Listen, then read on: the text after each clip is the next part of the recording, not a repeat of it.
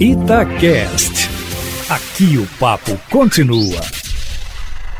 Existe um órgão muito importante no Ministério da Justiça, criado na gestão do Sérgio Moro, que é a Secretaria de Operações Integradas, CEOP, que tem como principal atribuição integrar operações policiais contra o crime organizado, redes de pedofilia, homicidas e crimes cibernéticos.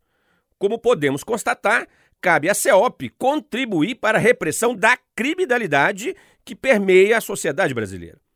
Entretanto, sob o comando do atual ministro André Mendonça, esse órgão começou a ter como foco a produção de relatórios sigilosos a respeito de opositores políticos do presidente Bolsonaro, conforme revelou o portal UOL na última sexta-feira.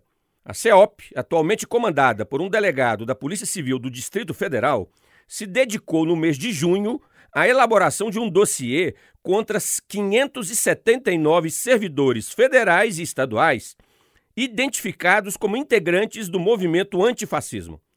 Quase a totalidade dos investigados pertence aos quadros da segurança pública, ou seja, são policiais militares, civis e policiais penais que não se identificam com o bolsonarismo.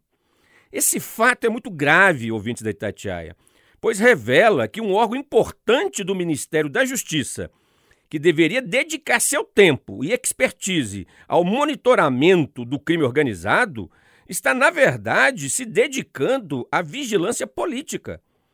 É inadmissível que isso ocorra. Não pode ser tolerado, não é normal. Trata-se de medida típica de governos autoritários que fazem da sua polícia uma polícia política. Esses profissionais da segurança pública que estão sendo monitorados correm sérios riscos de sofrerem retaliações diversas em suas atividades profissionais, porque não professam a ideologia do atual governo federal. O Ministério da Justiça existe não é para perseguir eventuais críticos e opositores do governante de plantão. É lamentável que o ministro André Mendonça participe dessa flagrante violação dos preceitos democráticos estabelecidos na Constituição Federal. O ministro da Justiça deve vir a público e se explicar. Luiz Flávio Sapori para a Rádio Itatiaia.